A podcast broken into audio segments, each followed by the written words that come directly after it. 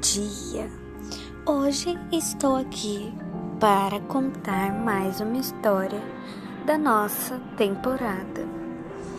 A história de hoje é a seguinte: um dia eu estava na minha avó quando vi um vulto preto passando.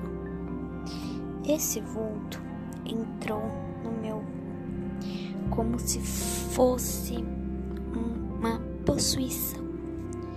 Então meu avô acordou tão nervoso que teve que tomar água, remédios e tudo mais. Esse dia foi muito assustador para todos nós. Então, nós ficamos muito assustadas e não queríamos dormir no quarto com nosso avô. Porque a minha avó dormia na cama com nosso avô e a gente colocava um colchão ali na frente da cama. Ficamos com medo e ficamos um bom tempo sem dormir com nosso avô. Essa foi a história de hoje. Espero que vocês tenham gostado.